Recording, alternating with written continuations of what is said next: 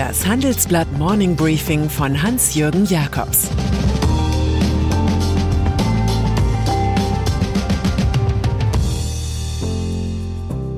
Guten Morgen allerseits. Heute ist Dienstag, der 12. Oktober. Und das sind unsere Themen. Der Ölpreisschock und andere Gefahren. Schröder erwartet Erdgasentspannung. Ganz viel Fehlerkultur bei der CDU. Nach einer kurzen Unterbrechung geht es gleich weiter. Bleiben Sie dran. Wenn ich am Freitag Feierabend mache, freue ich mich auf richtig viel Lesezeit am Wochenende. Wenn es Ihnen vielleicht genauso geht, haben wir jetzt genau das Richtige für Sie. Das neue Handelsblatt Wochenende. Ich bin Charlotte Hauenhorst, Digitalchefin beim Handelsblatt. Und ich bin Sven Prange, Leiter des neuen Wochenendteams. Wir sind jetzt noch mehr für Sie da, wenn Sie Zeit haben, am Wochenende, mit inspirierenden Recherchen, praktischen Ratgebern und echten Deep Dives. Entdecken Sie unser neues Programm auf handelsblatt.com/wochenende und abonnieren Sie dort unseren neuen Wochenend-Newsletter. Wir freuen uns auf Sie.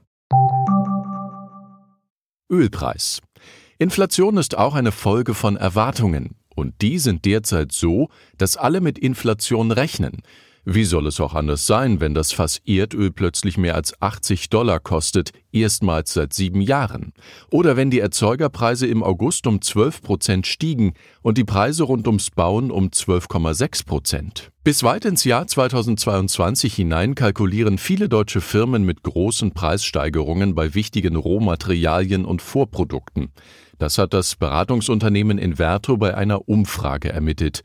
Besonders kritisch sei die Versorgung mit Kunststoffen, gefolgt von Aluminium, Stahl und anderen Eisenmetallen. Laut einer anderen Umfrage der KfW Bankengruppe kämpft fast jedes zweite der kleinen und mittleren Unternehmen der Republik mit Lieferengpässen. Die KfW-Chefvolkswirtin Fritzi Köhler-Geib warnt angesichts dessen in unserer Titelgeschichte, das nimmt der gerade wieder angesprungenen Konjunktur ihren Schwung. Altkanzler Schröder. Humor hat Gerhard Schröder. Er kokettiert mit dem nicht immer freundlich gemeinten Kosenamen Gerd Gas. Der Altkanzler weiß aber auch, dass er in der Rolle des Verwaltungsratschefs von Nord Stream, Nord Stream 2 und Rosneft die Position seiner russischen Gesellschafter vertreten muss. Und so erklärt Schröder im Handelsblatt Gastkommentar, dass die rasant steigende Nachfrage und der letzte kalte Winter die Gasvorräte dezimiert hätten. Das habe zu den enormen Gaspreissteigerungen geführt. Tatsächlich planen 61 Stadtwerke in den kommenden Monaten Preiserhöhungen von durchschnittlich mehr als 12 Prozent. Betroffen sind 375.000 Haushalte. Schröder besteht darauf, dass das nichts mit Wladimir Putin zu tun habe, der den Gashahn zudrehe.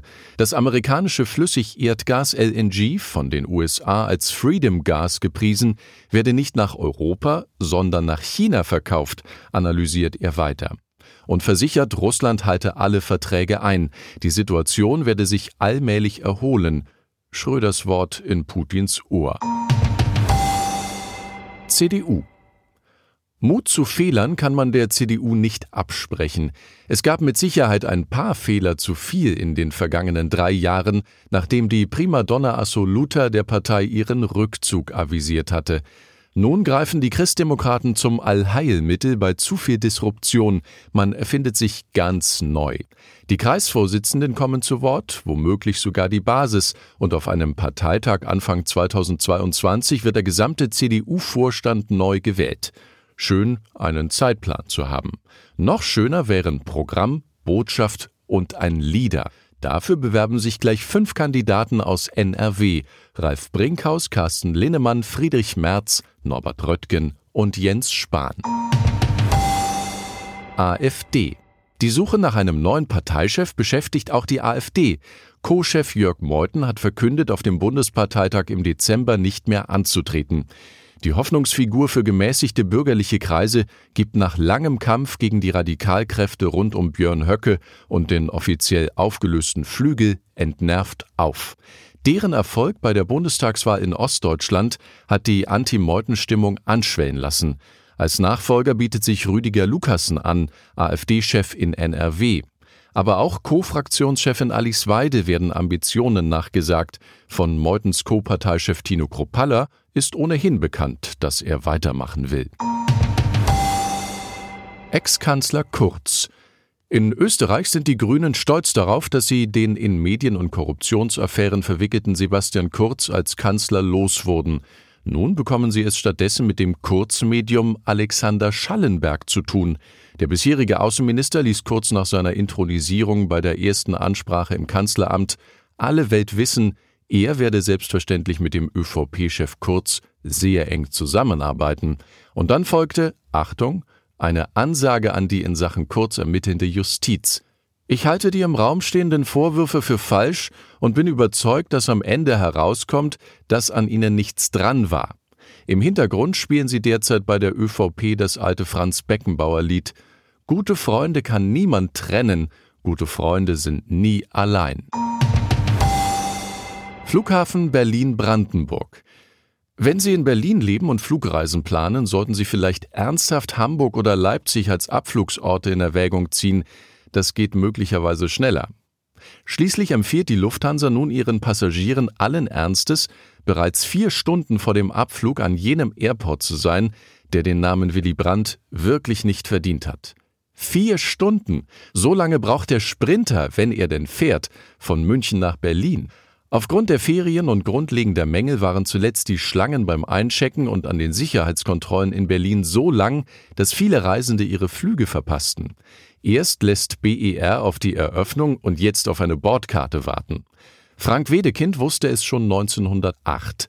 Berlin ist eben keine Stadt, sondern ein trauriger Notbehelf. Berlin ist ein Konglomerat von Kalamitäten. Vielleicht sollte Elon Musk ganz einfach einen neuen Flughafen bauen. FDP. Berühmte Worte aus dem politischen Poesiealbum.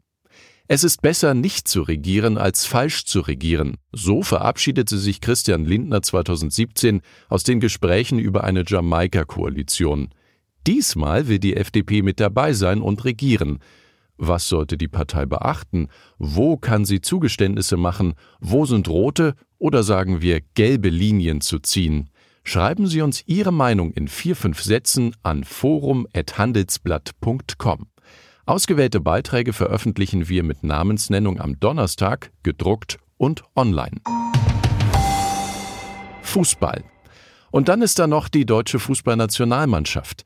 Zuletzt war sie in den Stahlgewittern des Strafraums untergegangen, doch nun hat sie sich tatsächlich als weltweit erstes Team die Teilnahme an der Weltmeisterschaft im Winter 2022 in Katar gesichert. Beim fünften Sieg im fünften Spiel unter dem Neutrainer Hansi Flick triumphierte man in Skopje mit 4 zu 0 gegen Nordmazedonien. Ein Team, dem man zu Hause noch mit 1 zu 2 unterlegen war. Gestern war der 18-jährige Jamal Musiala der jüngste Torschütze einer deutschen Nationalelf seit 111 Jahren. Der vielgeschmähte Timo Werner von Chelsea steuerte gleich zwei Treffer bei. Kleine Lehre für Laschet und die Seinen, jede Tour der Leiden geht einmal zu Ende. Ich wünsche Ihnen einen erfolgreichen Tag, bleiben Sie optimistisch. Es grüßt Sie herzlich Ihr Hans-Jürgen Jakobs. Das war das Handelsblatt Morning Briefing von Hans-Jürgen Jakobs, gesprochen von Tobias Möck. Die deutsche Wirtschaft steht am Scheideweg. Um wettbewerbsfähig zu bleiben, müssen Unternehmen wichtige Transformationen anstoßen. Ab dem 24. April diskutiert die Restrukturierungsbranche Strategien für die Zukunft von Unternehmen. Mit dabei sind unter anderem Dr. Thomas de Maizière, Evelyn Freitag und Professor Dr. Ulrike Malmendier. Mit dem Vorteilscode Restrukturierung24 erhalten Sie 15% Rabatt. Alle Informationen finden Sie auf handelsblatt-restrukturierung.de.